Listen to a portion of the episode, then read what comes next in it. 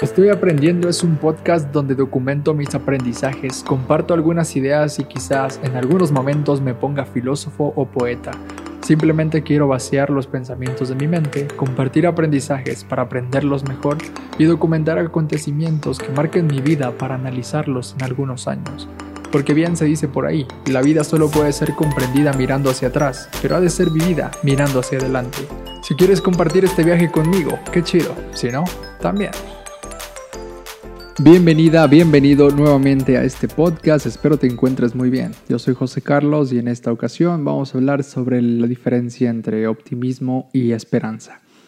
Creo que todos conocemos a esas personas que parecen muy optimistas y que nos dicen todo va a estar bien, échale ganas, seguro vas a triunfar, etc.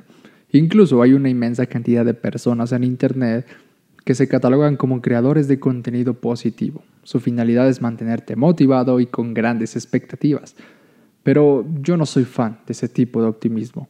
Muchos por eso tal vez podrían catalogarme de pesimista, pero no es así. Trato de ser un optimista realista. Y esto está más vinculado a la esperanza que al optimismo. Puede ser muy común confundir a personas optimistas con personas con esperanza, pero la esperanza y el optimismo son dos conceptos diferentes. Si bien ambos tienen sus propios beneficios a su manera, es importante aprender la diferencia y saber cuándo uno puede ser más adecuado que el otro. Todo esto podría parecer una discusión de vocabulario trivial, pero en realidad hay bastantes razones y ciencia detrás de la esperanza y el optimismo. Bien, vayamos primero a las definiciones de cada concepto. Esperanza según la RAE, significa estado de ánimo que surge cuando se presenta como alcanzable o posible algo que se desea. Y según el diccionario de Cambridge, la esperanza es algo bueno que quieres que suceda en el futuro, o un sentimiento de confianza sobre lo que sucederá en el futuro. Por otro lado, el optimismo, según la RAE, es una tendencia a ver y juzgar las cosas con un aspecto favorable o positivo. Y según el diccionario de Cambridge, el optimismo es la cualidad de estar lleno de esperanza y enfatizar las partes buenas en una situación o la creencia de que sucederá algo bueno. Bien, en un estudio llamado Distinguir la esperanza del optimismo y los estados afectivos relacionados, los investigadores pidieron a los participantes que definieran la esperanza, el optimismo y otros conceptos relacionados como el deseo y la alegría y que escribieran sobre un momento en el que habían experimentado cada uno de estos estados. En general encontraron que la esperanza está estrechamente relacionada con el desear, pero es distinta de él. Y lo que es más importante es que la esperanza se distingue del optimismo por ser una emoción, que representa resultados más importantes, pero menos probables por ofrecer menos control de parte de la persona. Bien, voy a intentar explicar un poco más esto. La esperanza tiene más impacto en la vida de una persona que el optimismo, porque ésta se experimenta como una emoción. Pero se tiene sus dificultades al expresarse porque no se tiene el control de todo aquello que se espera. La esperanza es un acto de desear, pero que se sostiene sobre la incertidumbre, porque en muchos casos no tenemos el control de aquello que deseamos que suceda. Por eso no es un simple deseo, sino una emoción, una experiencia.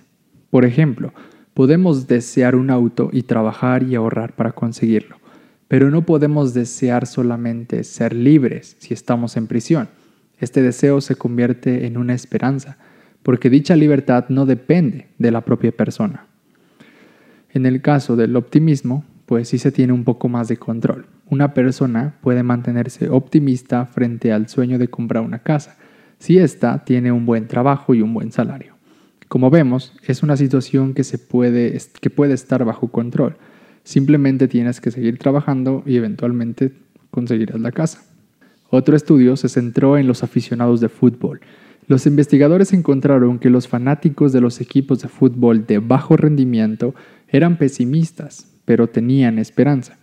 Por otro lado, los fanáticos de equipos de fútbol de primer nivel se mostraban optimistas. ¿Esto qué nos puede decir?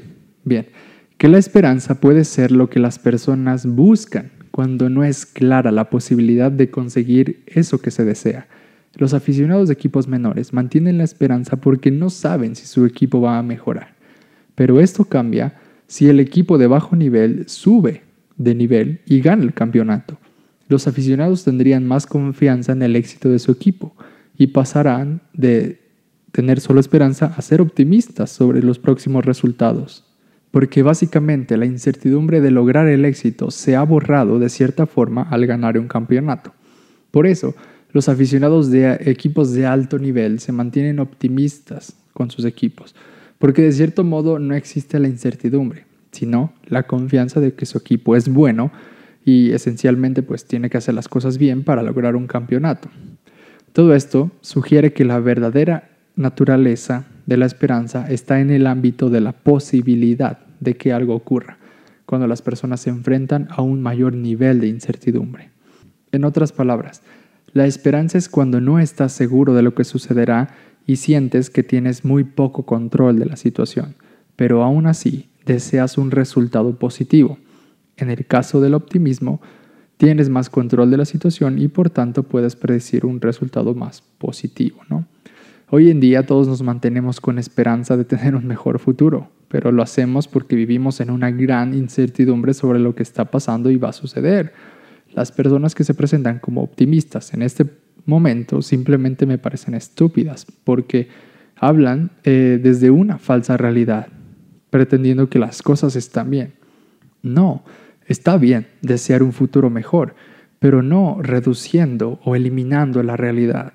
Las cosas no están bien actualmente, no tenemos por qué creer que sí lo están, para desear y trabajar por un futuro mejor. Esto es el daño que causa el optimismo o las personas optimistas. Por eso es importante crear un optimismo realista que no es más que cultivar una esperanza útil.